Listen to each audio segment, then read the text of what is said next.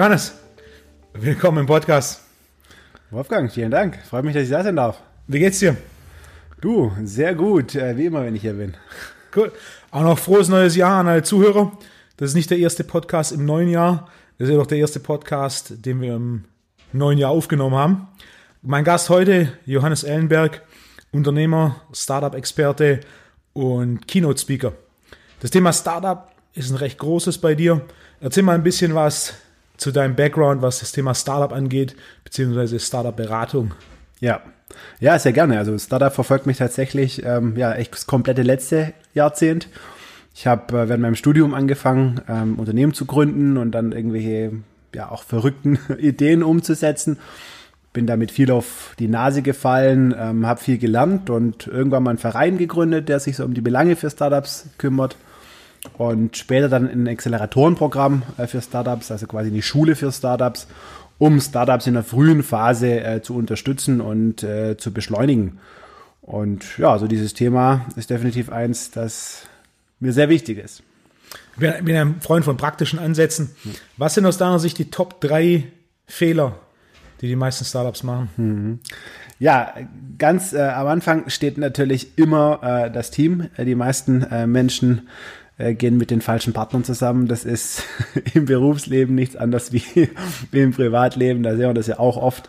Ja, ganz einfach, ähm, so ein, so ein Startup, so ein Unternehmen zusammen zu gründen, das ist eigentlich fast wie eine Ehe. Und da muss ich auch einiges aushalten können. Da sollte ich mich am besten gut kennen können. Ähm, und da sollte ich auch die wichtigsten Themen im Vorfeld schon vom Tisch haben. Also zum Beispiel klären, ähm, was passiert, wenn einer nicht mehr will. Und das machen die meisten einfach nicht und scheitern dann. Ähm, so, das wäre das Erste. Der zweite Punkt ist zu frühes Wachstum. Das heißt, so ein Startup ist ja immer ein Suchprozess. Das heißt, ich suche nach einem Problem, das ich lösen kann, nach einem Geschäftsmodell und das passt noch nicht 100% am Anfang. Ne? Ich habe noch nicht die richtigen Kunden gefunden, die Lösung passt noch nicht so richtig zum Problem. So, und die meisten oder viele Startups fangen an, zu früh Geld für Vertrieb und Marketing auszugeben, also zu wachsen, ja, und haben eigentlich noch nicht so richtig, wir nennen es den Value oder den Product Market Fit, also wirklich sichergestellt, dass mein Problem Lösung, äh, ein Problem eine Lösung, äh, meine Lösung ein Problem äh, löst tatsächlich und nicht genug Geld damit verdienen kann. So, und der dritte Part, der dritte Part ist, dass die meisten einfach zu früh aufgeben. Okay.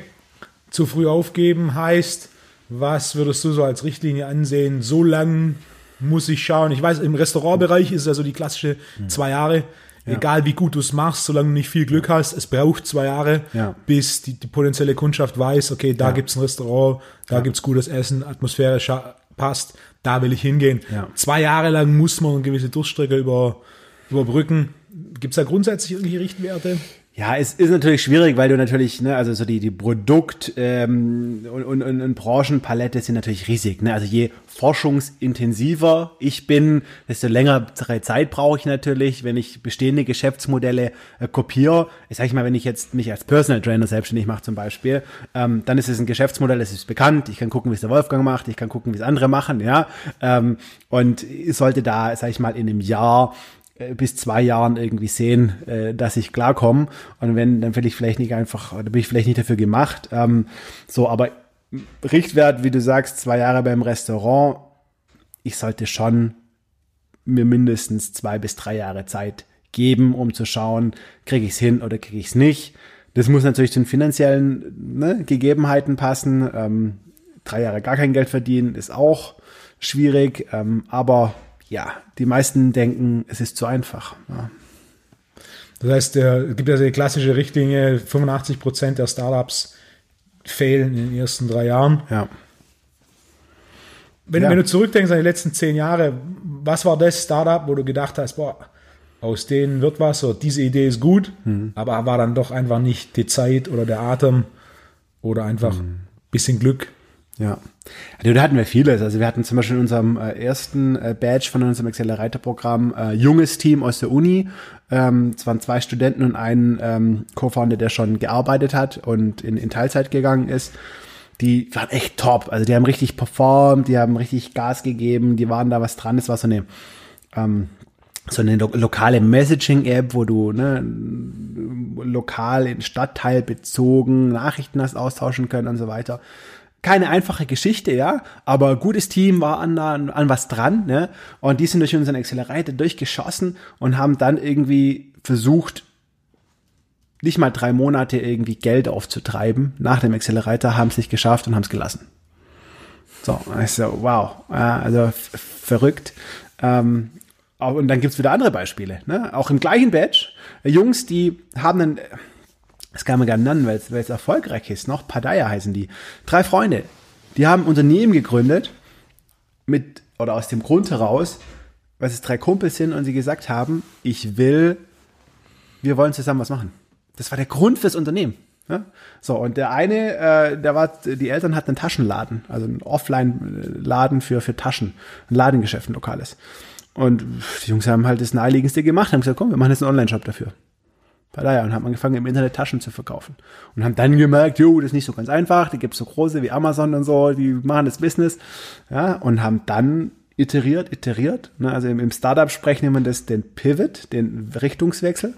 Ähm, bis sie jetzt äh, Hotel Shop One heißen, ja, und Hotelshops verkaufen. Das heißt, als Gast habe ich äh, im Hotelzimmer einen Shop, einen Online-Shop vom Hotel, wo ich, ähm, wenn ich einen Zahnbürste vergessen habe oder Hygieneartikel oder sonst was, das gleich direkt kaufen kann und dann an Rezeption abholen kann. Oder wenn mir das Bettkissen gefällt oder die Einrichtung oder was auch immer, kann ich mir das äh, nach Hause bestellen. So, und das funktioniert jetzt. Wie viele Hotels haben das? Noch nie gesehen. Noch nie. Ich habe keine Ahnung, wie viele die inzwischen haben, aber die haben, also sie sind gut, sie sind gut im Geschäft, haben auch nochmal Investoren. Ähm, bestimmt, keine Ahnung, 200, 300 Kunden. Okay. Ja. Cool. Diesen Accelerator, den du erwähnt hast, ja. wie, wie kann ich mir das vorstellen? Ja. Ähm, also so ein Startup Accelerator ist, ja, kann man sich vorstellen wie so eine Startup-Schule. Da bewerben sich vielversprechende Teams und die werden dann einen bestimmten Zeitraum intensiv betreut und in die Hand genommen. Ähm, meistens zwischen drei und sechs Monate. Bei uns waren das sechs Monate. Die haben bei uns dann äh, ein Office bekommen, aber die mit anderen Startups zusammengesessen sind. Die haben Mentoren, Experten an die Seite gestellt bekommen, ein bisschen Geld bekommen. Ähm, und so haben wir die praktisch sechs Monate intensiv äh, gecoacht mit dem Ziel eben zu dem vorher angesprochenen Product Market Fit zu kommen. Das heißt, dass die ihre Lösung validieren am Markt, um dann entweder schon die ersten Kunden zu generieren oder ein potenzielles Investment, weil sie dann halt Wachstum, sag ich mal, ähm, über Marketing, Vertriebmaßnahmen erzeugen müssen. Wie viele Startups habt ihr da in den zehn Jahren betreut? Ja. ja, in den zehn Jahren haben wir ungefähr mit 120 Teams gearbeitet, aber über unterschiedliche Formate. Also nicht nur in dem Accelerator-Programm. Ja. Cool. Das heißt, so ein Accelerator-Programm, die, die buchen euch quasi als Service ja. Oder wie funktioniert das? Oder trifft man sich da? Gibt es eine Art Bewerbungsgespräch und ihr wählt aus? Genau, also meistens fängt es an äh, mit, einer, mit einer Ausschreibung. Das heißt, wir wollen jetzt, wir entscheiden zum Beispiel, dass wir mit ähm, Sport-Startups, ne? also wir wollen mit Unternehmen arbeiten, äh, mit Startups arbeiten, die sich um ja, Leistungssteigerung äh, von Menschen kümmern. Ja, und das könnten wir beide jetzt äh, miteinander ausmachen und dann machen wir eine Ausschreibung, dass das unser Ziel ist, was sie bekommen, bekommen dich, bekommen hier, bekommen jenes. Und dann bewerben die sich und wir schauen uns die Bewerbungen an, suchen uns die vielversprechendsten raus und die werden dann unterstützt. Und, und wie funktioniert das? Ist ein Verein? Äh, nein, ist eine GmbH. Eine GmbH. Äh, ist eine GmbH und die Startups haben natürlich kein Geld, das heißt, damit kannst du kein Geld verdienen. Ne? Ähm, wir haben das so gemacht, dass wir äh, also unser eigenen äh, Return on Invest haben wir uns über einen kleinen Anteil an dem Startup gesichert und finanziert haben wir das Programm über etablierte Unternehmen, ja, also die klassischen Mittelständler und Konzerne, die Interesse hatten, mit diesen Teams an diesen Themen zu arbeiten.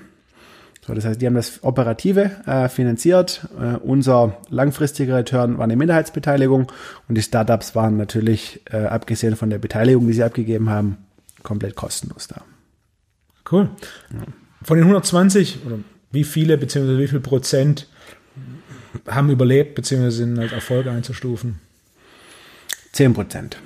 Okay, das heißt auch diese 85 Prozent kann man ungefähr bewahrheitet sich weiterhin. Ja. Was interessant ist, dass viele denken ja, gerade die Idee reicht und dann mache ich mal, aber gerade dieser Teamaspekt, dass halt nicht nur die Idee ist, sondern das Team, das dahinter steht und dann definitiv auch die Zeit.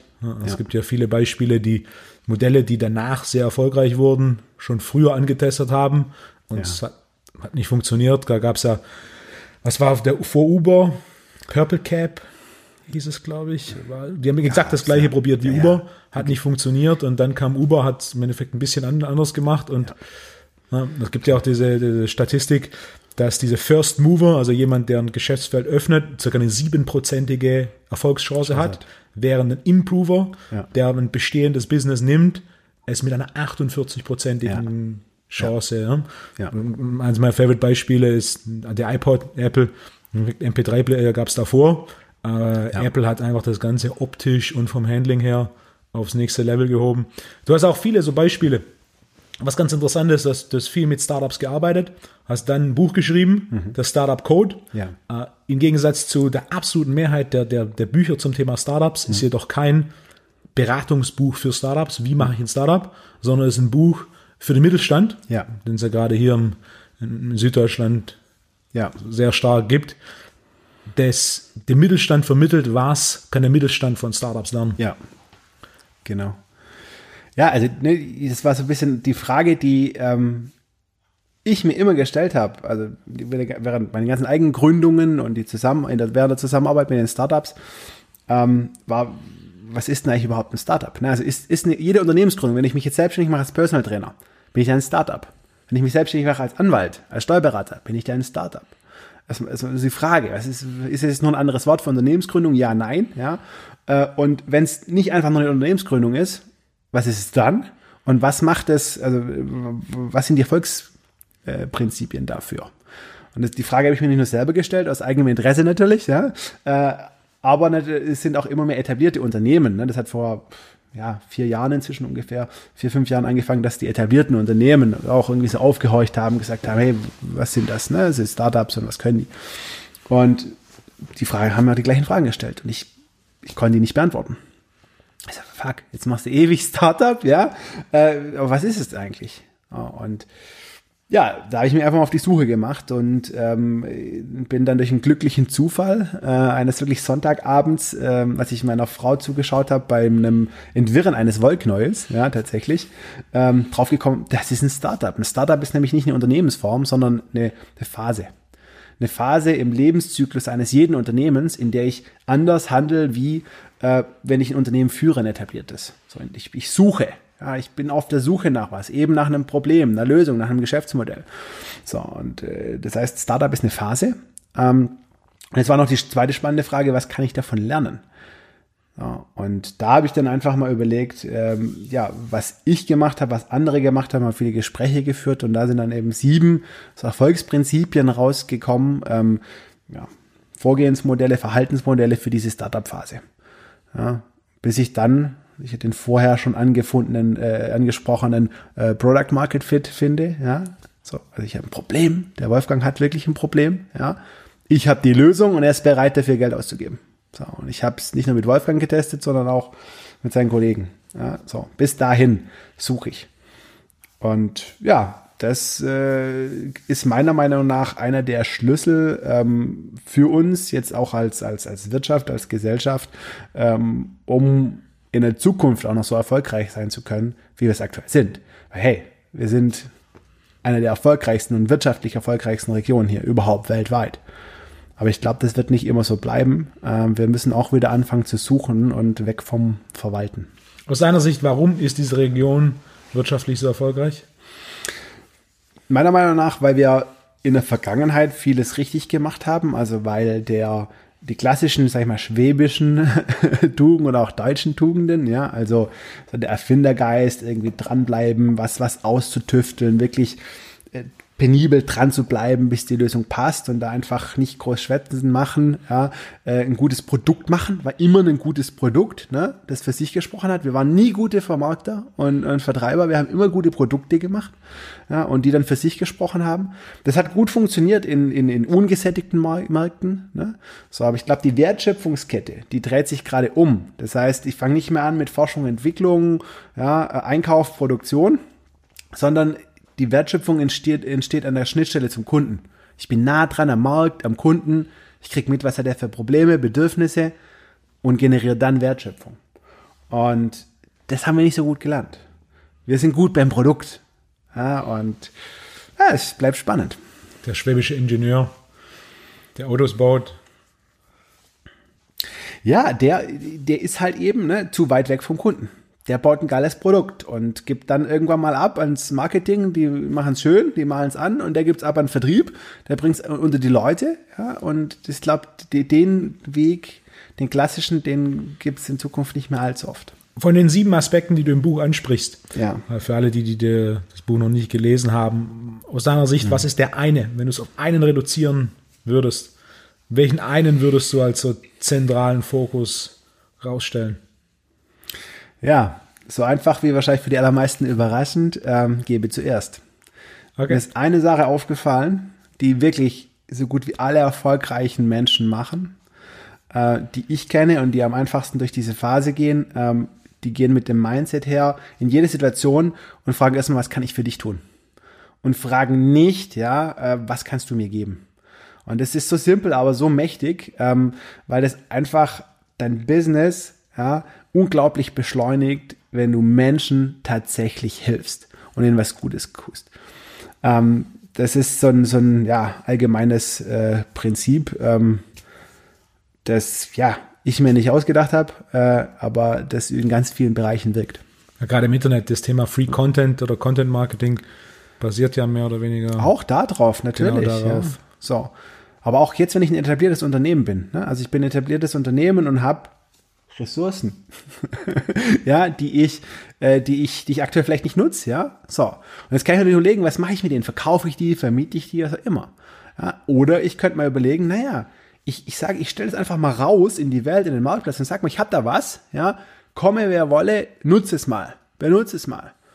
Und daraus ergeben sich oftmals super spannende Projekte, Menschen, Beziehungen und ganz neue Geschäftsbereiche, Geschäftspotenziale. Ja, ähm, Also von diesem neuen Fitnessstudio-Projekt im Ruhrgebiet schon gehört? Nein. Das größte Fitnessstudio Europas.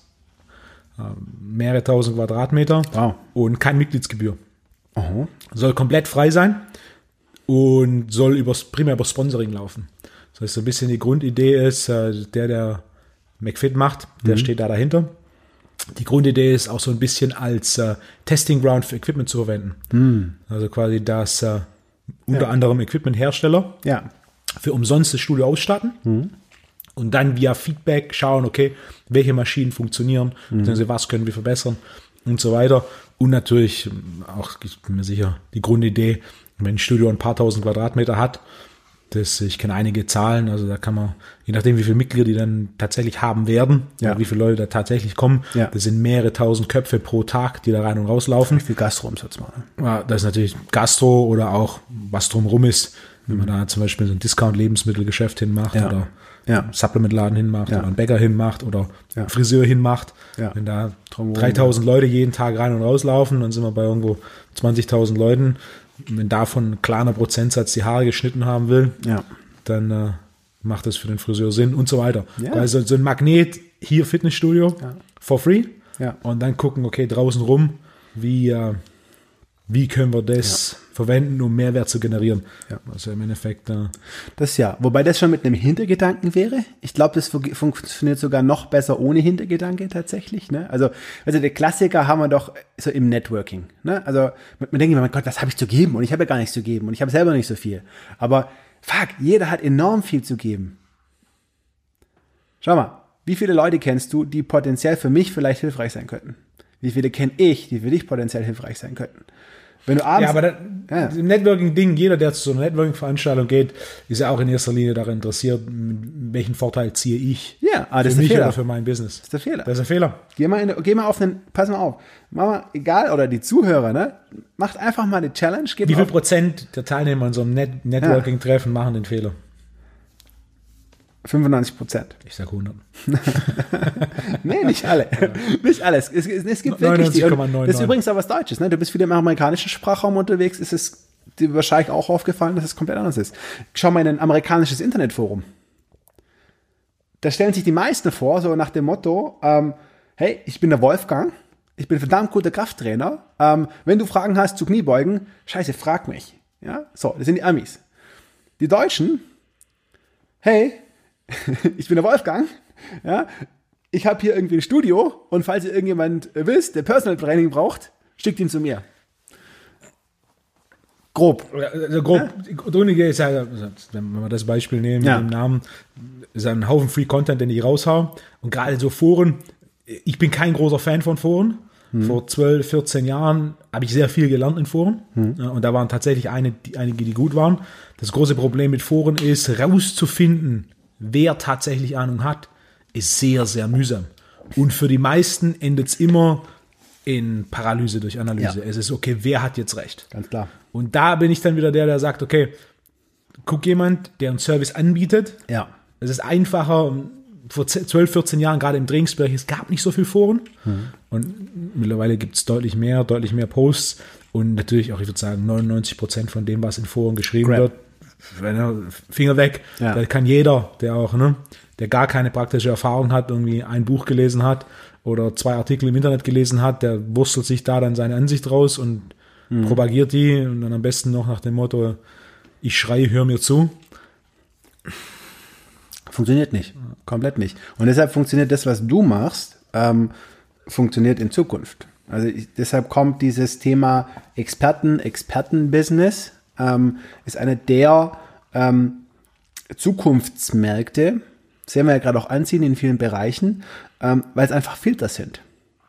Wir, wir haben so viel, YouTube, Internet, Content, Bücher, totaler Overwhelm. Wir bräuchten ne, nicht zu einem Wolfgang gehen, wir bräuchten nicht theoretisch. So? Wenn wir ganz viel Zeit hätten ne, und 20 Jahre warten könnten, dann könnten wir im Internet alles kostenlos lernen. Wollen wir aber nicht, wir wollen jetzt Ergebnisse. So. Und deshalb zu einem Experten zu gehen, der einen Proven Track Record hat, ja, dem einfach zu glauben, dem seinem Advice ja, äh, zu folgen, ja, das ist die Zukunft nicht nur im Sport, auch im Business.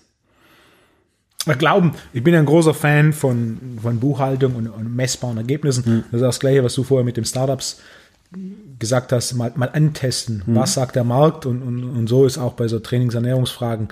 Das, die Frage ist, hat jemand recht? Dann ist die erste Frage, wie oft hat er schon recht gehabt? Also wie oft hat das, was da propagiert wird, tatsächlich Ja. funktioniert?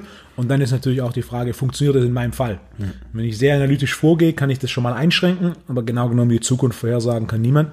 Das heißt, alles, was mir übrig bleibt, ist, es anzutesten, zu schauen, wie funktioniert das mich? Wie, wie funktioniert es für mich? Und dann, wie effizient und situationsorientiert ist es? Also, wie funktioniert das für mich in meiner aktuellen Situation mit wie viel Aufwand? Ja. Und das ist also Beispiel, ne, 10 Kilo Muskel aufzubauen. Ich hatte diese Woche ein Gespräch mit einem, der, ne, der will 10, 15 Kilo aufbauen. Und er, er ist ein Trainer, er ist ein ausgezeichneter Trainer und er ist jetzt so, okay, was mache ich?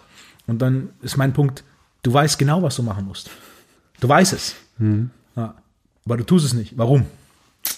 Am Ende vom Tag aus einem Grund, weil das Ziel, 10, 15 Kilo zuzunehmen, für dich nicht so hohe Priorität hat. Es ist in der Zielhierarchie nicht hoch genug. Ja.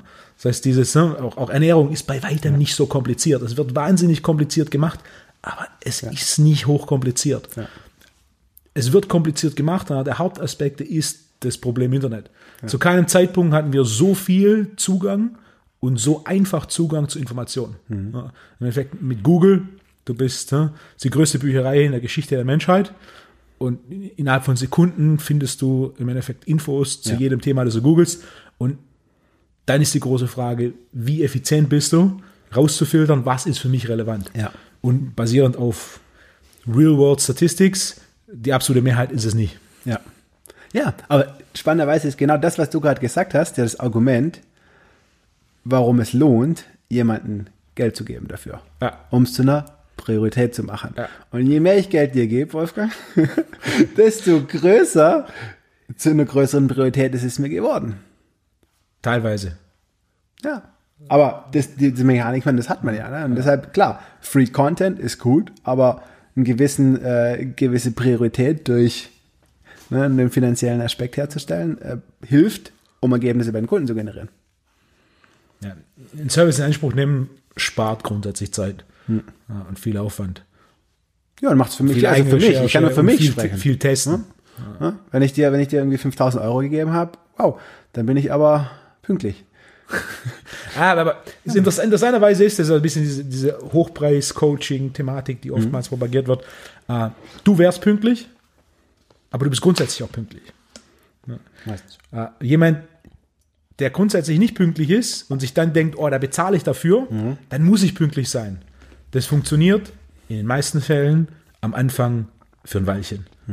Und dann ist es auch wieder. ne? Die Idee von wegen, ich zahle viel, also muss ich.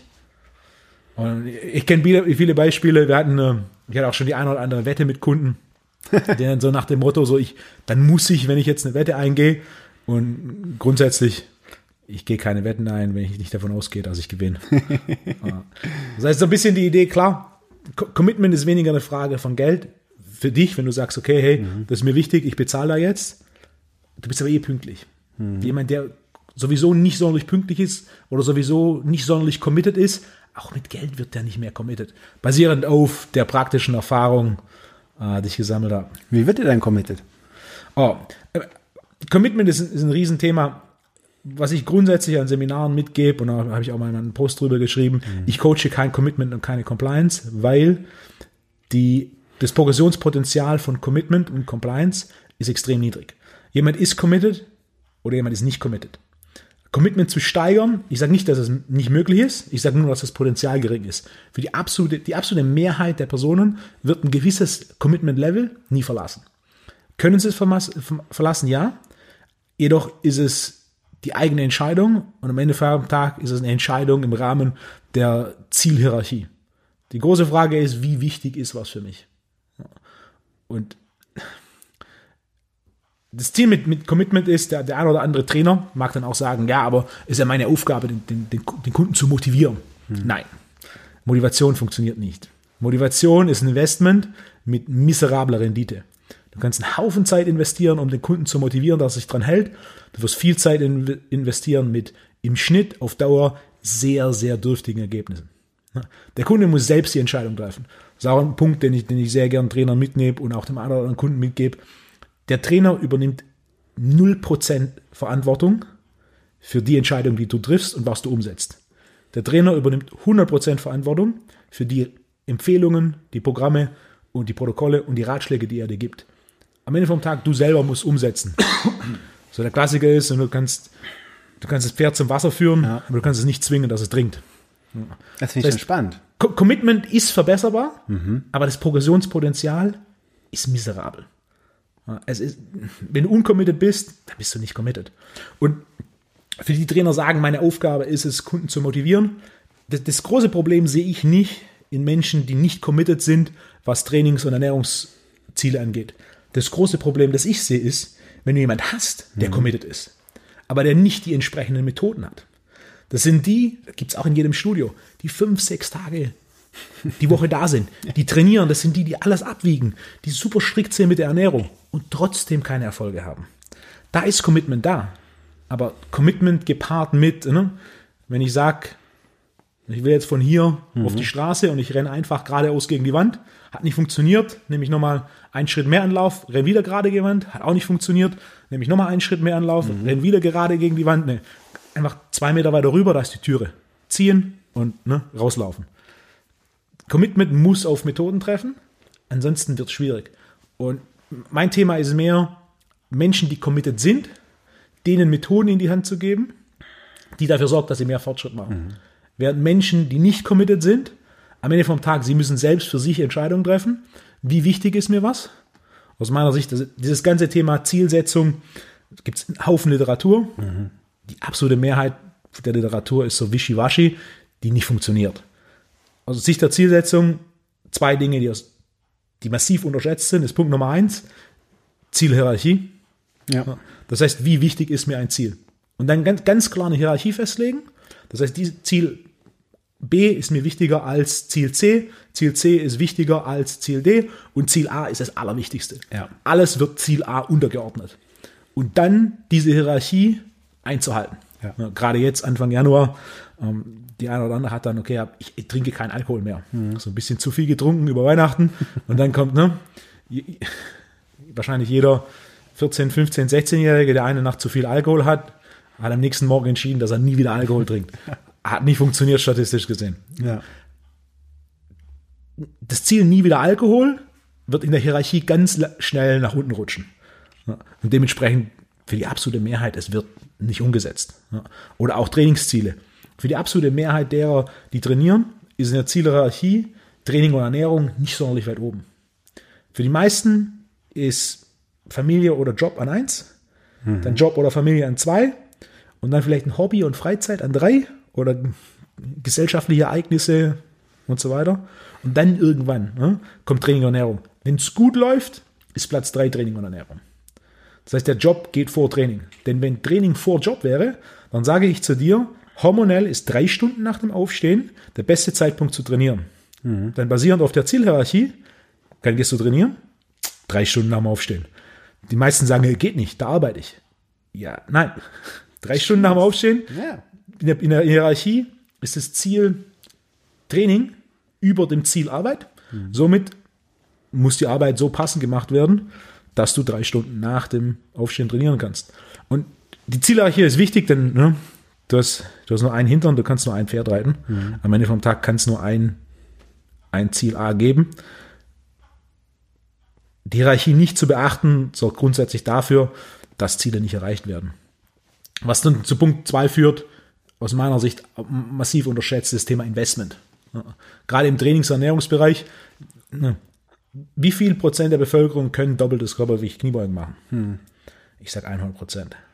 Wie viel Prozent der Bevölkerung können, oder der männlichen Bevölkerung, können 10 Kilo oder mehr Muskelmasse aufbauen? Ich sage 100 Prozent. Wie viele Frauen können ein Sixpack bekommen? Ich sage, das ist ganz knapp bei 100 Prozent.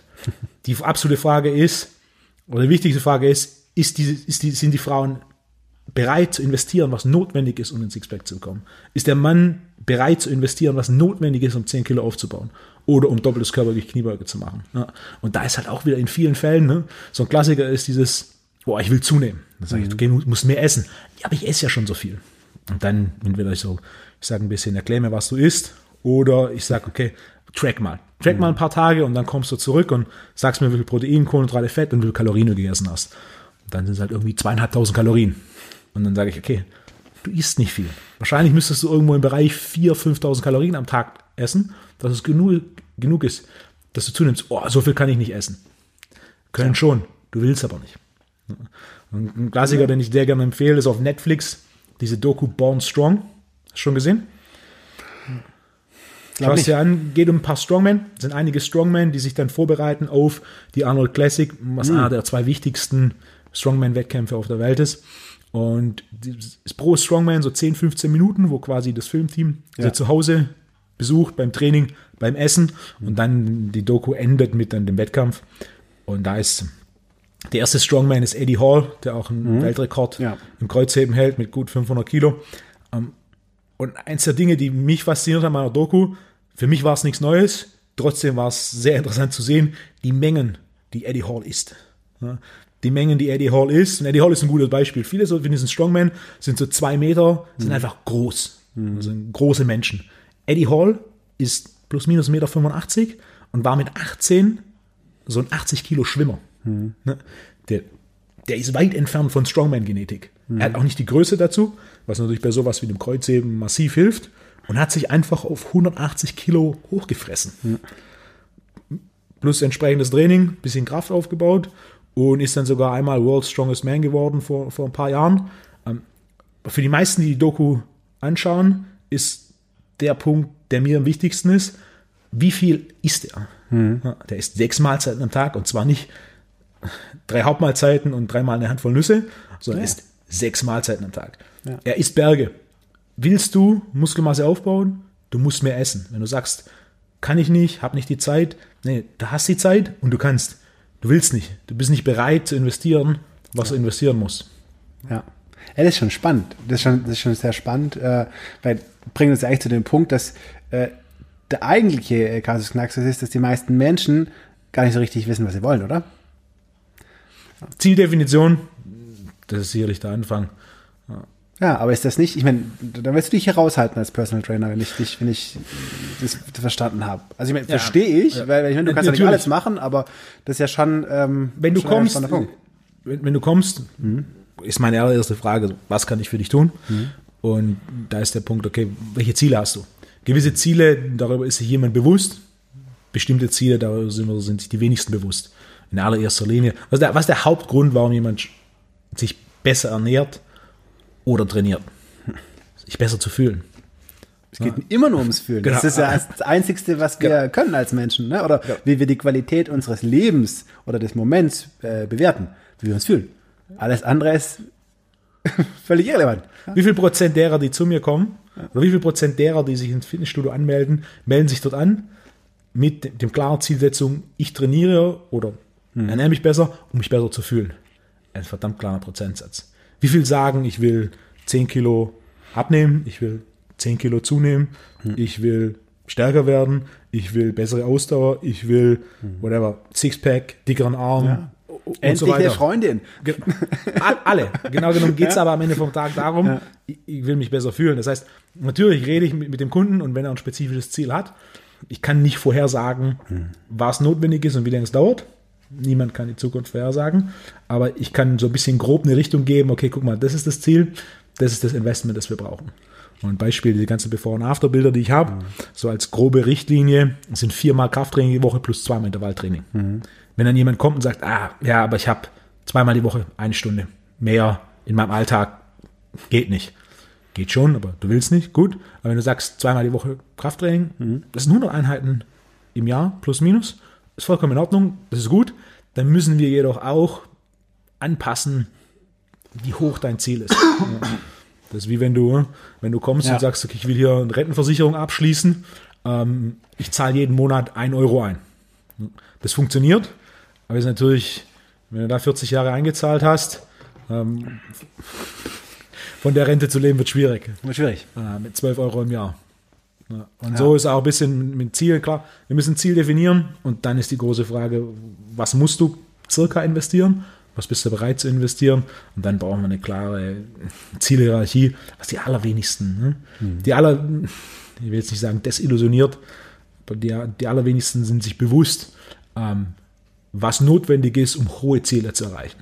Ja. Wenn ich einfach sage, okay, ich will 5, 6 Kilo verlieren, ich will ein bisschen, ne, ich will ein bisschen mich bewegen, ein bisschen Kraft halten und ein bisschen Mobilität aufbauen und so weiter. Das ist natürlich deutlich weniger Investment, während wenn jemand kommt und sagt, wenn die Frau sagt, Bab, ich will ein Sixpack oder der Mann sagt, Bab, Ja. ich will ein Sixpack oder 10 Kilo Muskel rauf. Das sind größere Ziele, die sind erreichbar.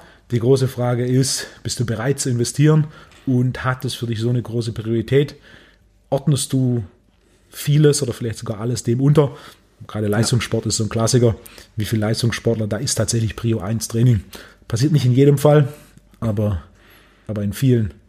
Wollte. Ja, und ich meine, das ist auch ist ja für Normalo, ne? Also jetzt bin ich noch Unternehmer und habe auch arbeite viel, inzwischen auch Familie und alles.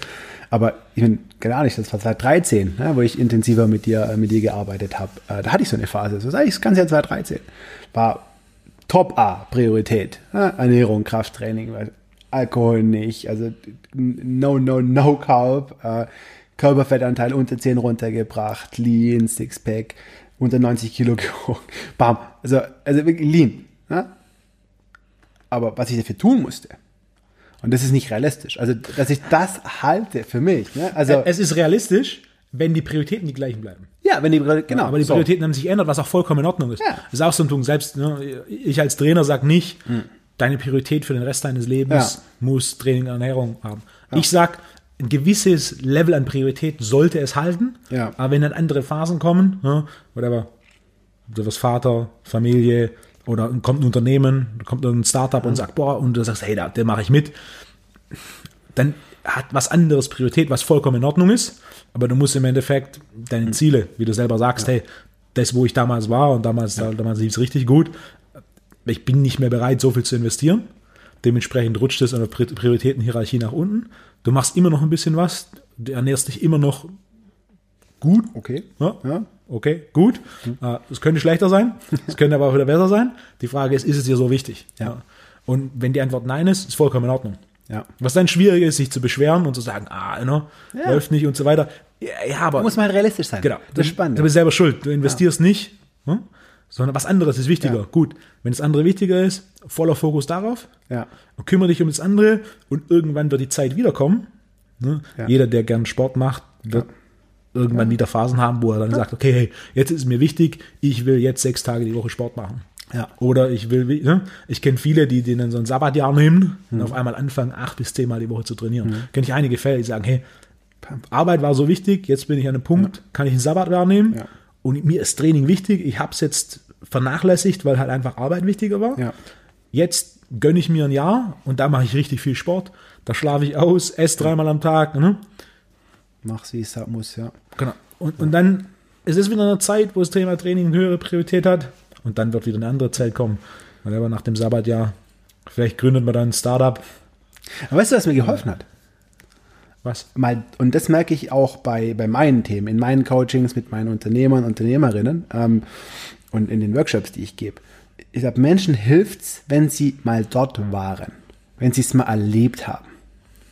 So, und das hat, ne, ich bin ja nicht mehr auf dem Level aktuell, aber ich war mal dort. Ich habe mir selber bewiesen, dass ich's kann. Ich habe es gefühlt. Energielevel 120 Prozent, ja. Das ist krass. Also, das, das, also deshalb geht immer noch nicht mehr aus dem Kopf. Ne? Ich bin morgens ins, zu dir ins Studio mit der S-Bahn gefahren, ja, und habe mich an irgendwelchen Treppen hochgezogen auf dem Weg zum Training, ja, weil ich raus musste, ja, weil das Level so hart war, ja, äh, es, es musste raus. Ich habe das gespürt. Und allein dadurch, dass ich, dass ich mal dort war, ja, fällt es mir jetzt viel einfacher, alles einzuschätzen, ne, das, das pegeln zu können, ne, auch, auch das wissen zu können, wo sind Grenzen, bis wo kann ich gehen und wann sollte ich vielleicht doch wieder meinen Arsch hochkriegen, ja. Das fällt mir enorm viel einfacher, weil ich mal dort war. Und das ist das, was ich auch mit anderen Themen äh, meinen Klienten empfehle. Ne? Geht mal rein. Ihr müsst dort auch nicht bleiben. Keine Angst. Ne? Hör mal auf zu rauchen. Der, die, größte, die größte Angst vom Nichtraucher ist ja, äh, vom Raucher, der aufhören soll zu rauchen, ist, dass er nie wieder in seinem Leben rauchen darf. Das ist die größte Angst. Ich sag, fuck, hör doch einfach jetzt mal auf. Ja. ja? So. Ja. Nee, mach mal. Geh mal das Ding für drei Monate ins Sabbatical, keine Ahnung. Mach es. Fühl's mal. Und wenn du es mal gefühlt hast, fällt es dir im Nachgang viel besser, das in dein Leben zu integrieren. Das finde ich spannend. Ja, das ist ein guter Punkt. Ist auch so ein bisschen, wenn man irgendwas nicht, noch nie erlebt hat oder gesehen hat, hast du auch keine Ahnung, wie es ist. Ja. So dieses erste Mal am Meer oder das erste Mal glasklares Wasser. Ja. Oder das erste Mal so auf einem Berg in den Alpen ganz oben stehen im Winter, wenn alles voll, ne? so ein bisschen, Ja. wenn es noch nie da war, ist schwierig, das einzuordnen. Ja. Du sagst, äh, deine Workshops und dieses das Speaking machst du in den letzten Jahren deutlich mehr. Ja. Das letzte Jahr war auch das mit Abstand erfolgreichste. Ja. Was sind die Hauptthemen, über die du sprichst? Startups. Startup, Startup und Innovation. Also ähm, klar, wie immer, wenn man sich die Frage stellt, ne, wie kann ich ähm, das, was ich habe, ähm, neu erfinden? Wie kann ich in einen neuen Bereich reingehen? Äh, wie kann ich wie kann ich herausfinden, was ich will? Also das ist übrigens ein, ein Aspekt, der in den letzten äh, paar Jahren stär stärker dazu gekommen ist. Ne? Herausfinden, was du wirklich willst äh, und es dann in die Realität umzusetzen. Über unternehmerisches Denken und Handeln. Ähm, und das sind, das sind im Endeffekt genau die Themen, äh, zu denen ich dann auch Vorträge halte. Herausfinden, was wollen wir, welche Probleme wollen wir lösen, was passt zu mir. Also wenn ich von Privatpersonen arbeite. Was passt, zu mir, mir im Sinne von Businessmodell, Business-Idee? Businessmodell, was passt zu mir in meinen Werten? Entweder als Unternehmen, als Unternehmer oder auch wirklich als einzelne Person. In meinen Einzelcoachings arbeite ich mit Menschen, die sind unhappy in ihrer aktuellen Situation, schaffen irgendwo bei einem großen Automobiler oder sonst wie und haben irgendwie gemerkt, nee, ich verdiene zwar okay Geld, aber es erfüllt mich nicht. Ja? Mit denen dann rauszufinden, was erfüllt dich, und das dann äh, umzusetzen in eine Selbstständigkeit, in Unternehmen, ähm, das sind so die Themen, die mich gerade aktuell äh, am meisten, am meisten triggern.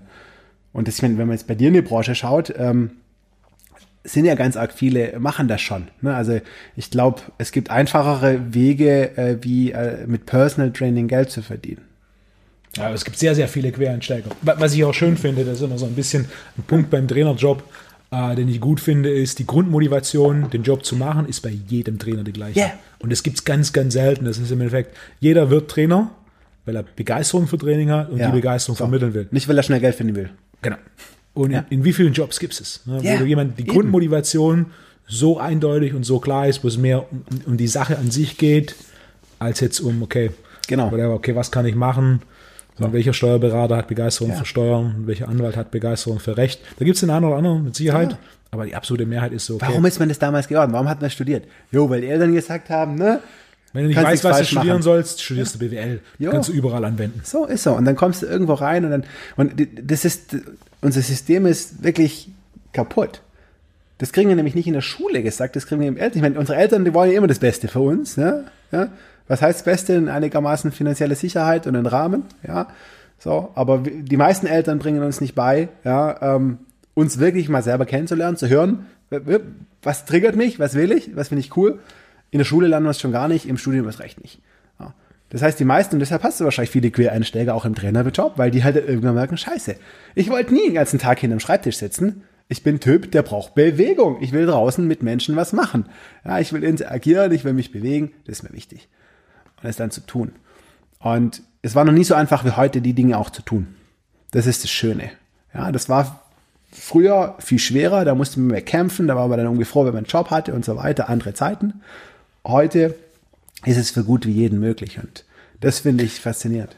Das ist, ein interessanter, As- das ist ein interessanter Aspekt. Gerade so uns, un, unsere Generation, wir sind so vor 20 Jahren, war es, da lernst du was Gutes und dann hast du einen sicheren Job. Während jetzt die Realität, also basierend auf das Letzte, was ich gelesen habe, so die Prognosen sagen, dass jemand in der heutigen Zeit im Rahmen seiner beruflichen Laufbahn drei verschiedene Karrieren hat. Ja. Durch den Wechsel, durch die Flexibilität, wo ich persönlich sage, wenn ich mir vorstelle, dass ich irgendwie mit 16, 18 oder dann mit 19, 20 eine Ausbildung oder ein Studium mache und dann Ja. mit Anfang 20 in diesem Job anfange und diesen Job für 40 Jahre machen muss, dieses, dieses Gefühl der Sicherheit ist aus meiner Sicht nicht sonderlich positiv, sondern es ist mehr so, what, ich muss 40 Jahre lang das gleiche machen? Nee, äh, das läuft nicht. Ja. Kann ich mir gar nicht vorstellen, ja. Perspektivenlose Sicherheit. Ja, auf jeden Fall. Und ich meine, die, die, die, die meisten Berufsbilder, ja, die in 20 Jahren äh, von, unseren, von unseren Kindern sozusagen äh, angefangen werden, die Jobs, die gibt's heutzutage nicht mal. Die gibt's noch nicht mal. Oh.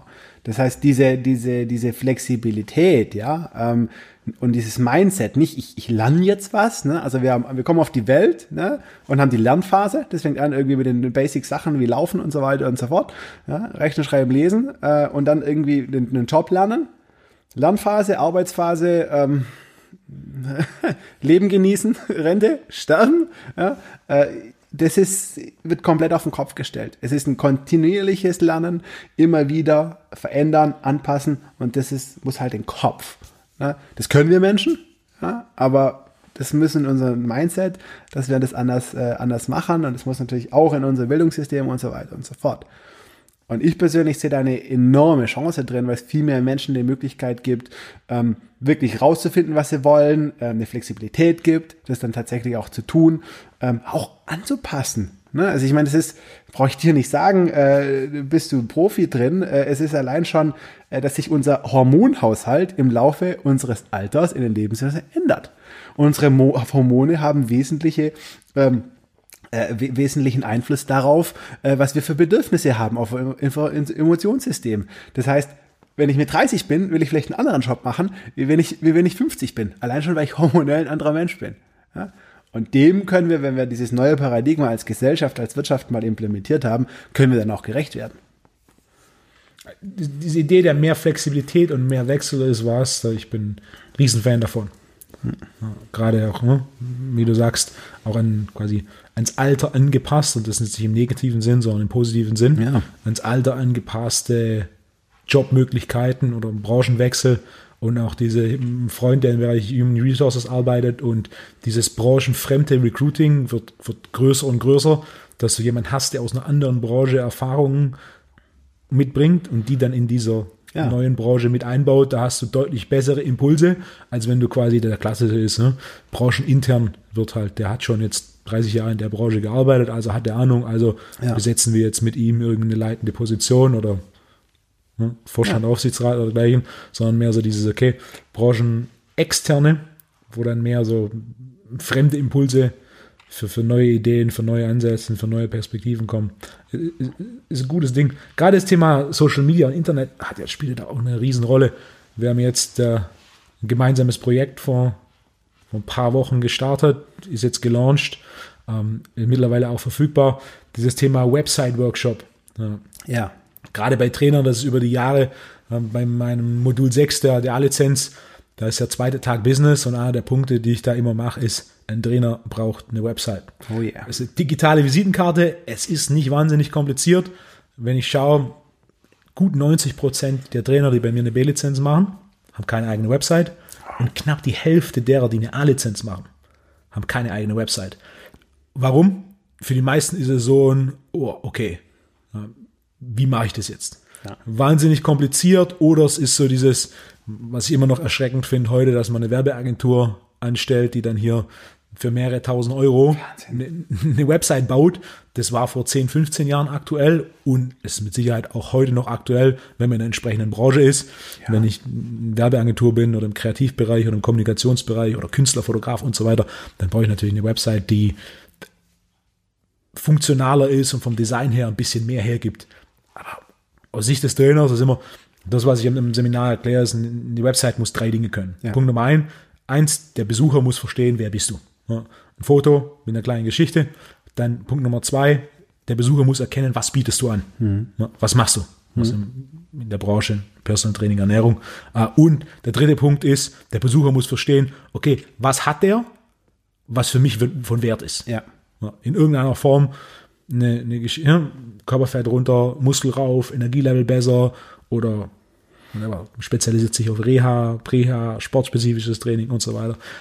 Das sind im Endeffekt drei Punkte und die Idee, die da kam, war, so einen Wo- Website-Workshop zu kreieren, der jemand Schritt für Schritt durchführt, durch den Prozess eine eigene Website zu gestalten. Ein Punkt, die mir ganz wichtig waren, war, es gibt keine Optionen, zwischen denen man auswählen kann, sondern es gibt eine Option, die wird genommen. Es gibt nicht drei verschiedene Hoster, Ja. sondern es ist quasi ein Hoster. Und wie wir das dann gemacht haben, ist, oder wie du das dann umgesetzt hast, ist, der Workshop ist quasi, man sieht den eigenen Bildschirm. Das heißt, man kann entweder sein Handy oder sein Tablet nehmen, Ja. kann das neben den Rechner hinlegen, Ja. lässt den Kurs, Video ablaufen und mirrored, quasi man spiegelt, Ja. dann, was auf dem Tablet oder Handy im Kurs abläuft, auf seinem eigenen Bildschirm. Ja. Das heißt, man sieht dich nicht im kompletten Kurs, sondern man hört nur deine Stimme und sieht quasi den eigenen Bildschirm, Ja. was äh, Genau. in der Umsetzung echt gut geworden ist und was es hoffentlich vielen Trainern sehr einfach macht, da ein bisschen eine Website zu erstellen. Ja. Und das ist genau diese angesprochene Demokratisierung, die ich, die ich so, also warum ich sage, es ist so gut, so einfach wie war es noch nie, ein eigenes Business zu machen, weil es inzwischen auch wirklich so Themen, technische Themen für, für Leute, die eigentlich trainieren wollen, ja, ähm, es ist einfach, man kann es umsetzen. Und mit dem Workshop haben wir jetzt wirklich so eine, wie du sagst, Schritt für Schritt Anleitung kreiert, ja, wo ich bloß hergehen muss und genau das, was ich in dem Video sehe, nachmachen muss, Schritt für Schritt, kann wirklich jedes Kind, ja, und am Ende vom Lied habe ich eine eigene Website mit einer eigenen Domain, mit einem eigenen Logo, wenn ich es haben will, ja, wenn ich meine, dass ich das brauche und ich habe die 100% Kontrolle drüber. Das ist das Schöne. Ja, Ja, ich habe es nicht irgendwo, ja, weiß der Henker. Den Fehler habe ich zweimal gemacht. Ich habe zwei Webseiten bauen lassen. Die erste war dann so ein ohne Content-Management-System, also ich Ja. konnte nichts selber dran verändern. Und die zweite war dann mit so halbem Content-Management-System. Und dann waren halt auch so ne, Artikel hochladen, kriegst danach eine Rechnung für 20 Euro für Zeitaufwand, was Sinn macht, ist ja der, der es hochgeladen hat. Ne? Auch wieder das ist, ist nicht zeitgemäß. ne? Du solltest im Endeffekt 24 Stunden am Tag, jeden Tag im Jahr problemlos deine eigene Website, Ja. kurz einen Artikel hochstellen, einen halben Tag online, oh, da war noch ein Rechtschreibfehler drin, äh, oder hier So. einen Text aus, austauschen, Ja. ein Foto austauschen. Ist ja mittlerweile heute einfacher als je zuvor. Was es kompliziert macht, ist definitiv dieses Riesenangebot an Optionen auf dem Markt. Und ich kenne da auch, vor einigen Monaten hatte ich einen Trainer, der hat dann auch dann so ein, bei einem dieser Anbieter, dieser Webseiten, Ja. dann sogar ein Business-Paket ne, Gebucht, gebucht für relativ teuer, also ein Vielfaches mehr als das, Mhm. den Hoster, den, den wir verwendet haben. Und dann in dem Business-Paket war da nicht mal eine grobe Anleitung, was Datenschutz, Impressum und so ein Cookie-Pop-Up angeht. Wo ich sage, okay, hey, ne, das muss drin sein, denn das ist ein Abmahngrund. Wenn da jemand ein Business-Ding bucht, es, muss umfassend sein. Derjenige, der das bucht, wird aber nicht sich dann noch extra sagen, der denkt, okay, das ist ein Business-Paket, also passt das für mich. Ja. Ja. Was dann vielleicht auch für den einen oder anderen passt, aber grundsätzlich, sobald es gewerblich wird, Ja. keine Lösung ist. keine Lösung. Und da muss man halt auch sagen, ne, wenn ich mich, und das ist äh, das gerade in, in, in deiner Branche, äh, merke ich es immer wieder, aber auch in anderen Branchen, ne, Menschen, die sich selbstständig machen, ne, die machen es ja nicht, um sich mit administrativen Themen ne, äh, und Bürokratie auseinanderzusetzen. Ja, die wollen einfach das ständig tun, was ihnen am meisten Spaß macht. Aber nichtsdestotrotz ja, bin ich auch zu einem gewissen Part Unternehmer, wenn ich mich selbstständig mache. Und das ist ein wichtiger Part, äh, den ich so klein halten möglich, äh, sollte wie möglich natürlich. Aber ich darf den auch nicht außer Acht lassen. Weil als selbstständiger Trainer bin ich ein Unternehmen und ich habe genauso Dinge, muss ich schon wissen. Ne? Habe ich, wenn ich, muss ich, gibt es Datenschutz in Deutschland, muss ich mir achten. Und sowas kann ich nicht abtun. Ne? Sowas sollte ich schon wissen. Ich sollte es so organisieren, dass ich wenig damit zu tun habe. Aber auf die Nase fallen kann halt dann schon auch. Es muss das Rundum-Paket und auch da war jeder schon mal, ich selber schon mehrmals. Du willst irgendwas machen und dann googelst du so und dann googelst du Reviews und dann gibt es dann verschiedene Anbieter und dann hast du dieses, okay, jetzt hast du quasi drei Reviews, drei Reviews empfehlen An An Anbieter, alle sagen, ist der beste und dann ist die große Frage, bist du bereit, Zeit zu investieren und jetzt wirklich rauszufinden, was am besten funktioniert oder bist du bereit, dann im Endeffekt einen Service in Anspruch zu nehmen, der jemand, der das für dich baut, Ja. mit dann, ne, den Nachteilen. Na, aus meiner Sicht, Website im Endeffekt, selbst wenn man nicht selber Trainer ist, sondern wenn man nur ein Hobby hat ähm, oder etwas, das man präsentieren kann online, eine Website ist heute mittlerweile so einfach, aber es gibt es immer noch viel zu selten. Ja. Je, jeder Trainer, jeder, der in irgendeiner Form in, im Ernährungs- und Trainingsbereich irgendwas anbietet, braucht eine Website und es muss einfach gemacht werden. So war ja, kam man im Endeffekt auch die Idee zustande. Genau. Mit diesem Website-Workshop, das ist wirklich ein Step-by-Step, einfach von zu Hause, zu welcher Uhrzeit auch immer man sich selber eine Website bauen kann, die sicher ist, die gegen Hackerangriffe geschützt ist, wo eine gewisse Grundlage gibt, okay, das ist Datenschutz, Impressum, Ja. äh, Datenschutz, Pop-up und, und so weiter. Genau. Wie baue ich das und wie passe ich es dann nachher ran, wie stelle ich Artikel hoch, wie mache ich meine eigene E-Mail-Adresse, die dann mit meiner URL endet und so weiter. Äh, ist ein großes Thema, da freue ich mich auch. Auch das erste Feedback, das ich von bekommen habe, von denen, die sich schon vorab angeschaut haben, war sehr positiv. Ziel muss sein, dass nicht 90 Prozent der Trainer keine Website haben, sondern dass über 90 Prozent der Trainer eine Website haben. Bei dem Startup-Thema, Ja. weg von der Website, Ja. ähm, wir haben über die drei größten Fehler, die die meisten Startups machen, geredet. Jetzt aus einer anderen Perspektive, mit den über zehn Jahren Erfahrung im Startup-Bereich, mit ne, vielen, bei denen es nicht funktioniert hat, einigen, bei denen es sehr gut funktioniert hat. Was wären so die, die drei Grundideen, Prinzipien, Empfehlungen, die du jedem, der in irgendeiner Form in der Gründungsphase steckt oder Ja. Startup hat oder ein Startup in Betracht zieht, ähm, mitgeben würdest? Ja. Ja, da würde ich anfangen ähm, mit dem ersten äh, tatsächlich das Wichtigste zunächst zu klären und wirklich damit anzufangen. Und das ist dein Warum zu kennen. Also wirklich den Grund, warum du dich jetzt unternehmerisch selbstständig machst. Und wenn du das mit, ich will einfach Geld verdienen, beantwortest, ähm, dann ist es meistens der falsche Grund. Versteh mich nicht falsch, Geld verdienen ist wichtig, wollen wir alle, sollen wir alle, müssen wir unterm Strich auch, zumindest ein gewisses Maß, ja. Ähm, aber sich selbstständig zu machen, Unternehmen zu gründen, ist so verdammt hart. Ähm, das heißt, du musst von einem größeren Ziel eigentlich motiviert sein, äh, wie Geld, damit du da durchhältst. Das heißt, wirklich was zu finden, was dich antreibt, was dich antriggert, ein Problem, das du auf dieser Welt wirklich lösen willst. So, und das wirklich klar zu haben. Das hilft dir nämlich nicht nur für dich selber in schwierigen Zeiten, das hilft dir auch, die richtigen Menschen zu finden, die dann mit dir arbeiten. Das hilft dir, die richtigen Kunden zu finden. Ja, so. Also das wirklich zu, zu klären, mit dem Warum anzufangen. Der zweite Punkt ist, den Perfektionismus abzulegen. Also wir sind eigentlich immer dazu geneigt, ja, erst was komplett fertig zu machen, ne? ein Jahr Produktentwicklung, das perfekte Programm zu machen, das tollste Studio, die tollsten Geräte und was auch immer zu kaufen, ne? Und dann, wenn ich alles habe, ja, die geilste Technik, dann fange ich an, irgendwie meine Dienstleistung zu erbringen oder mein Produkt, ne, dann aufmerksam. Das ist auch Bullshit. Ja, geh raus, bau die kleinstmögliche Version, die einen Nutzen bringt, ja, und mach. Als Personal Trainer brauchst du kein Studio. Du brauchst nicht mal Zugriff zu einem Studio. Du brauchst, musst irgendjemanden finden, ja, dem du sagen kannst, was du weißt. Punkt. Das kannst du via Skype tun, das kannst du offline tun, das kannst du egal wie tun. Ja. Du brauchst eigentlich nichts. Du brauchst nicht mal eine Lizenz, wobei die später hilft. Ja. ja, fuck. Aber ist Ja, so. aber ja. äh, ein guter Punkt hier. Äh, Ich kenne Trainer, Ja. die keinerlei Lizenz haben, die noch Ja. nicht mal ein Seminar gebucht haben, weil in der Zeit, in der sie angefangen haben, Trainer zu werden, gab es sowas noch Mhm. nicht. Die sind kompetenter als der ein oder andere, der nicht nur eine Lizenz, sondern Berge an Lizenzen gemacht hat. Mhm. Ja. ja. Gewisse theoretische Basis ist notwendig und klar, ich, ich, empfehle es, aber am Ende vom Tag, die Kompetenz ist nicht zwangsweise Lizenz. Ja. Ein guter Freund von mir sagt immer, das Ziel muss sein, qualifiziert zu werden und nicht zertifiziert.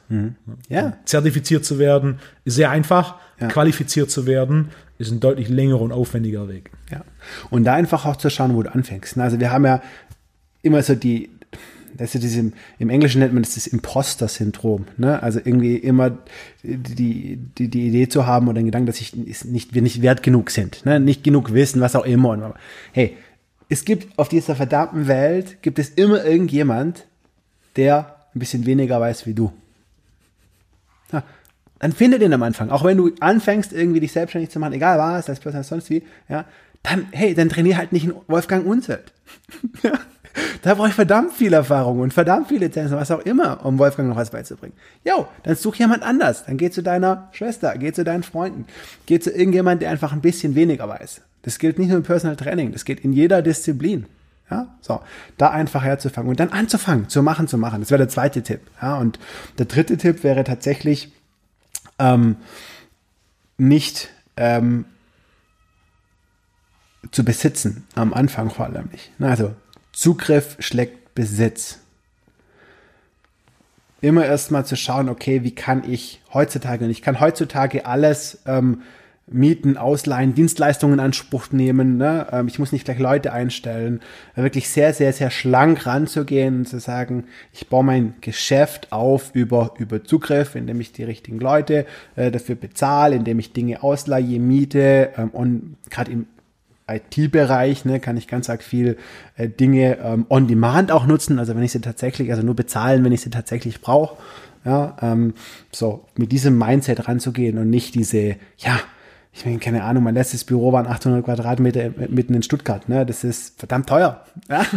so, und äh, Nutzen, äh, äh, Nutzen-Kosten-Relation äh, hat da unterm Strich, wenn ich ehrlich bin, auch nicht gepasst. Ja, es war geil, hat sich geil angefühlt ja, war auch praktisch, ne? aber habe ich es gebraucht? Nein. Wie lange bist du jetzt aus Stuttgart raus? Die 800 Quadratmeter in der Innenstadt, die hattest du relativ lang. Die hatten wir knapp drei Jahre. Und jetzt bist du seit zwei Jahren aus der Stadt raus. Seit knapp zwei Jahren und vermisse ehrlich gesagt auch nicht so sehr die Stadt. Ja. Nee. Lebe mit der Familie oben äh, äh, auf dem Land bei Böblingen, äh, habe dort auch in Einlegewohnung mein Büro, bin viel remote unterwegs, treffe mich gerne mit Leuten in der Stadt, aber braucht es nicht mehr unbedingt. Das heißt, Zugriff vor Besitz, quasi die, die Fixkosten zu Beginn klein zu halten Yes. und das extern hinzuzuholen, was man extern hinzuholen kann. Ja. Gerade das Thema Software as a Service. Ja. Also mittlerweile, egal was man online benötigt, ob jetzt Ja. ein Shop-System, ob jetzt Ja. ein Newsletter-System, ob jetzt äh, Ja. sonstige Softwareangebote, also mit alles relativ einfach zu mieten. Ja. Wie siehst du, was ein anderes Thema ist, diese, dieses Coworking Space. Ja, Du warst ja auch eine Zeit lang in einem, Genau. beziehungsweise warst beteiligt an. Ich habe mit dem, mit dem äh, Harald Amelung von Coworking 0711 habe ich äh, meine Firma gegründet. Das heißt, äh, wir waren ursprünglich oder sind unsere ersten Büros waren in seinem Coworking Space. Ja.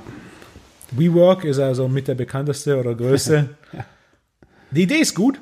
In der Umsetzung hat es ja zumindest bei WeWork aus verschiedenen Gründen Nicht so zu. Problemen geführt. Ja.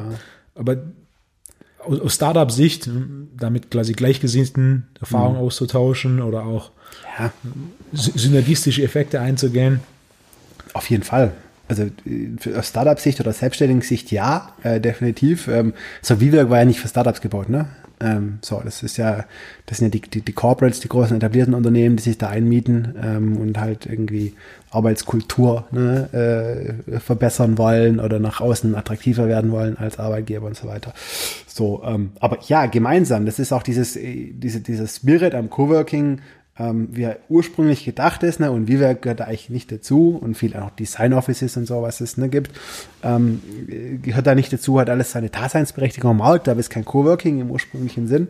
Äh, der Gedanke ist eben, ne, gemeinsam ähm, Ressourcen zu teilen, ja, auch gemeinsam sich auszuhelfen. Ich meine, hey, wenn du äh, als, als Texter äh, in, in, einem, in dem gleichen Büro mit einem Grafiker sitzt, ne, und du hast irgendwie einen Auftrag, einen Kunde und kannst einfach zu dem gehen und sagen, okay, komm, mach mir eine Grafik dazu, dann ist es doch praktisch. Ne? So, und so entstehen eben, ähm, ja, so entstehen äh, Business-Partnerschaften, äh, ja, also kann man gemeinsam Ressourcen nutzen.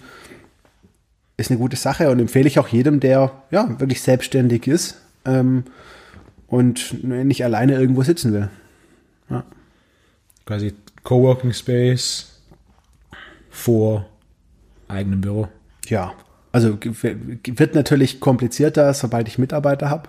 Ja, ähm, geht dann irgendwann nicht mehr. Da braucht man irgendwann ein bisschen Privatsphäre, auch geschütztere Bereiche, weil du dann ne, auch geteilte Ablagen hast, Dokumente ja. und so weiter. Dann geht es nicht mehr so. Aber wenn ich wirklich alleine bin, also wenn ich klassisch selbstständig bin sozusagen, ähm, würde ich das jedem mal empfehlen, sich das zumindest mal anzuschauen, mal auszuprobieren, was ja ganz einfach möglich ist. Tagesticket kaufen, fertig. Okay. Ja. Das geht bei Coworking Spaces. Genau, also du hast da komplett, du musst dich an nichts binden. Du kannst ein Tagesticket, eine Zehner-Ticket, ein Monat-Ticket, was auch immer. Ja. Cool. Bei dir steht ja auch schon das neue, nächste neue Buchprojekt an. Jetzt hm. innerhalb des nächsten Jahres. Ja, ich muss Gas geben, verdammt. Du hast eine Pace, Wolfgang, ich komme nicht hinterher, ja? ah, ist schon welchen her, dass ich ein Printbuch gemacht habe. Im letzten Jahr habe ich gar keins. Das letzte war das Sprintbuch zusammen mit Sven Kniphals. Mhm. Das war jedoch noch 2018. 2019 habe ich kein Printbuch gemacht. Habe eine Idee für eins, das dieses Jahr kommen soll. Was ist die Idee von deinem? Ja, da. Oder über welchen, über welchen Teil der Idee kannst du öffentlich schon reden? Nein, ich kann über alles reden. Äh, also, ich habe die letzten drei Jahre gemerkt, ähm, dass ich in diesem ganzen Unternehmerthema, Unternehmertum, Business, Firmengründen, dass wir da immer eine wesentliche Sache äh, außer Acht gelassen haben. Und das ist der Unternehmer, der Mensch selber. Wir haben immer nur gefragt, was gibt es für spannende Potenziale am Markt, ne, was gibt es für spannende Technologien, was gibt es für Geschäftschancen und haben dann Geschäftsmodelle entwickelt und die dann umgesetzt. Ähm, wir haben aber nie gefragt, ja, Moment mal, wo ist dann eigentlich der, der Unternehmer, der Mensch, der das dann alles macht ne, und für den man das macht. Ähm, was will denn der eigentlich oder was kann der noch von sich damit reingeben?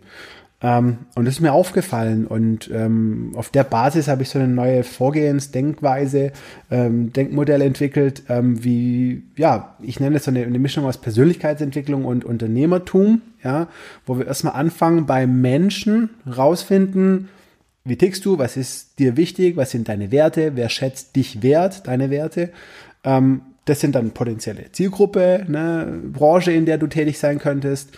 Äh, und dann ein Geschäftsmodell zu entwickeln. Na, daraus dann. Und das ist mehr oder weniger so die, ja, die große Klammer. Äh, und da beschäftige ich mich für mich ähm, zumindest jetzt ja, seit drei Jahren neue Themen äh, wie dem Gehirn, unsere Emotionen, dem Bewusstsein, dem Unterbewusstsein und vers versuche einfach das, was so ein bisschen mit dir, für mich zumindest angefangen hat, ne, mich als Mensch, da eher von der körperlich-funktionellen Seite besser zu verstehen, ergänze ich jetzt noch um, um also die, ja, die geistige, äh, unsichtbareren äh, Komponenten. Ja.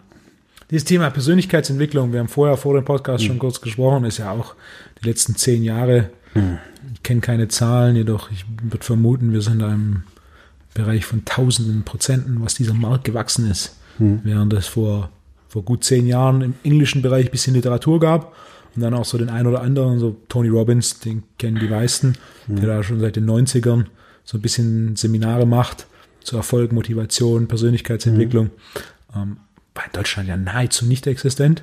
Ja. Und jetzt ist es in Deutschland oder weltweit in den letzten zehn Jahren massiv explodiert, was ja grundsätzlich ein guter Trend ist. Quasi so die Idee, Persönlichkeit zu entwickeln, beziehungsweise die Arbeit an, an sich selbst. Was auch so ein bisschen die, mhm. einer der Aspekte ist, so die Arbeit des Unternehmers an sich selbst, nicht nur ja. am Unternehmen, ja. sondern auch an sich selbst, was ja gerade im Personal Training Bereich gibt es viele Beispiele an Unternehmern, die 20, 30 Jahre ihr ihre Gesundheit gegen Wohlstand eintauschen ja. und dann nach 20, 30 Jahren zurückkommen und ihren Wohlstand gegen Gesundheit versuchen einzutauschen Ähm, merken, dass es nicht so gut geht. Ja, ja aber es ein schwieriges Thema ist, wenn man da jetzt von vornherein sagt, okay, nicht nur quasi Wohlstand aufbauen, sondern und eintauschen gegen Gesundheit, sondern Wohlstand und Gesundheit mehr oder weniger gleichzeitig aufbauen, ja. beziehungsweise zumindest Gesundheit, Leistungsfähigkeit ähm, zu erhalten, ja. ist ein deutlich nachhaltiger Ansatz als ja. zuerst weg damit und dann wieder versuchen irgendwie, okay, jetzt ja. muss irgendwie zurückkommen. Und einem das auch mal klar zu machen. Ne? Also, was das überhaupt bedeutet, das machen wir so wenig. Ne? Also, wir haben über Speaking gesprochen. So.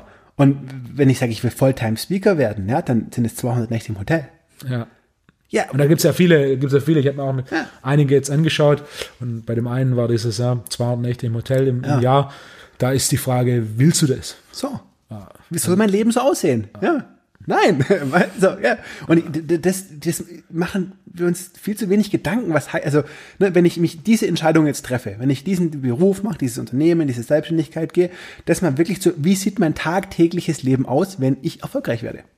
Das ist übrigens ein Grund, warum Menschen in der Selbstständigkeit nicht erfolgreich werden, weil sie es eigentlich gar nicht wollen dann kommt nämlich die Bremse. Das will ich eigentlich gar nicht. Ich will da jetzt eigentlich gar nicht weiter, weil ich merke, ja, wenn ich jetzt noch erfolgreicher werde, habe ich noch mehr Kunden, bin ich noch mehr unterwegs, bin ich noch mehr, was auch immer. Ja? So, das heißt, genau das eben sich im Vorfeld zu überlegen, ja, wie soll denn mein tagtägliches Leben aussehen? Ja? Und diese Überlegung dann in mein Geschäftsmodell mit einzubauen. Ja? Und im Umkehrschluss einfach einen happy Unternehmer zu haben, der nicht nur Geld verdient, sondern halt auch tagtäglich meistens oder so oft wie möglich auch genau das tut, was er, was er eigentlich will und wo er es will. Oder Angestellter werden, beziehungsweise Oder Angestellter, Angestellter bleiben. Bleibt, ja. Aber nicht jeder ist für die Selbstständigkeit Nein, gemacht. Auf keinen Fall. Ja. Das Thema Persönlichkeitsentwicklung, was meine Frage war, wie siehst du diesen Trend? Du bist ja auch in dem Bereich, mhm. du hast dir viel angeschaut. Mhm. Ähm, du hast ja dann, ähm, wie ich, diesen, diesen Trend der letzten zehn Jahre beobachtet. Wie siehst du das Ganze? Was ist wertvoll? Ja. Aus welcher Sicht? Aus, aus, deiner Sicht, was ist überflüssig? Beziehungsweise in, in welche Richtung bewegt sich das Ganze? Also ich meine, wie auf jedem Markt ne, äh, gibt es äh, schwarze Schafe, sage ich jetzt mal. Ähm, auf dem auch, ja. Und da tendenziell, also je, je softer das Thema ist, desto einfacher ist es für schwarze Schafe. ja, klar.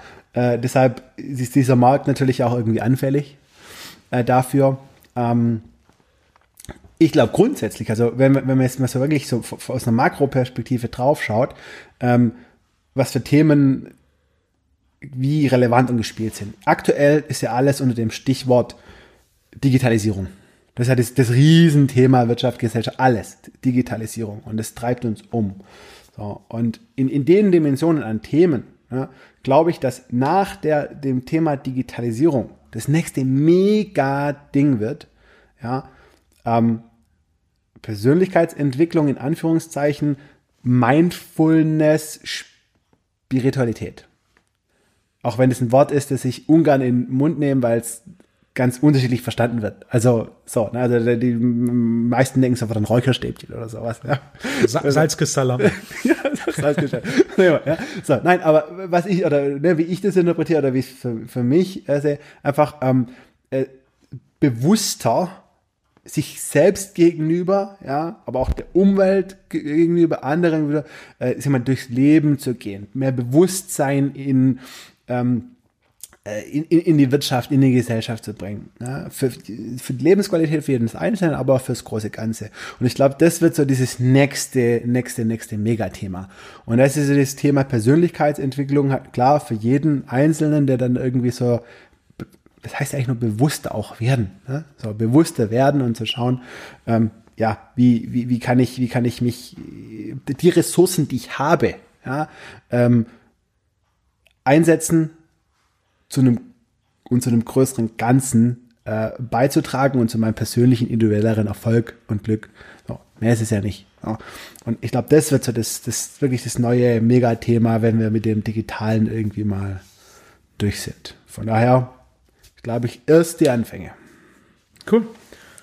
Janis, ich glaube, das war ein ganz gutes Schlusswort. Wir haben äh, kurz vor fünf. Gleich Zeit für Training. Gibt es noch irgendwas, das du gern zum Abschluss dem Hörer mitgibst? Ja, auf jeden Fall. Ähm, ich glaube, egal was man tut, ob man jetzt zum Wolfgang geht und Personal Training bucht oder ähm, äh, Lizenzen macht, sich selbstständig macht als Personal Trainer, ähm, ich denke, das Allerwichtigste ist, sich zu überlegen, was man wirklich will und es dann einmal durchzuziehen.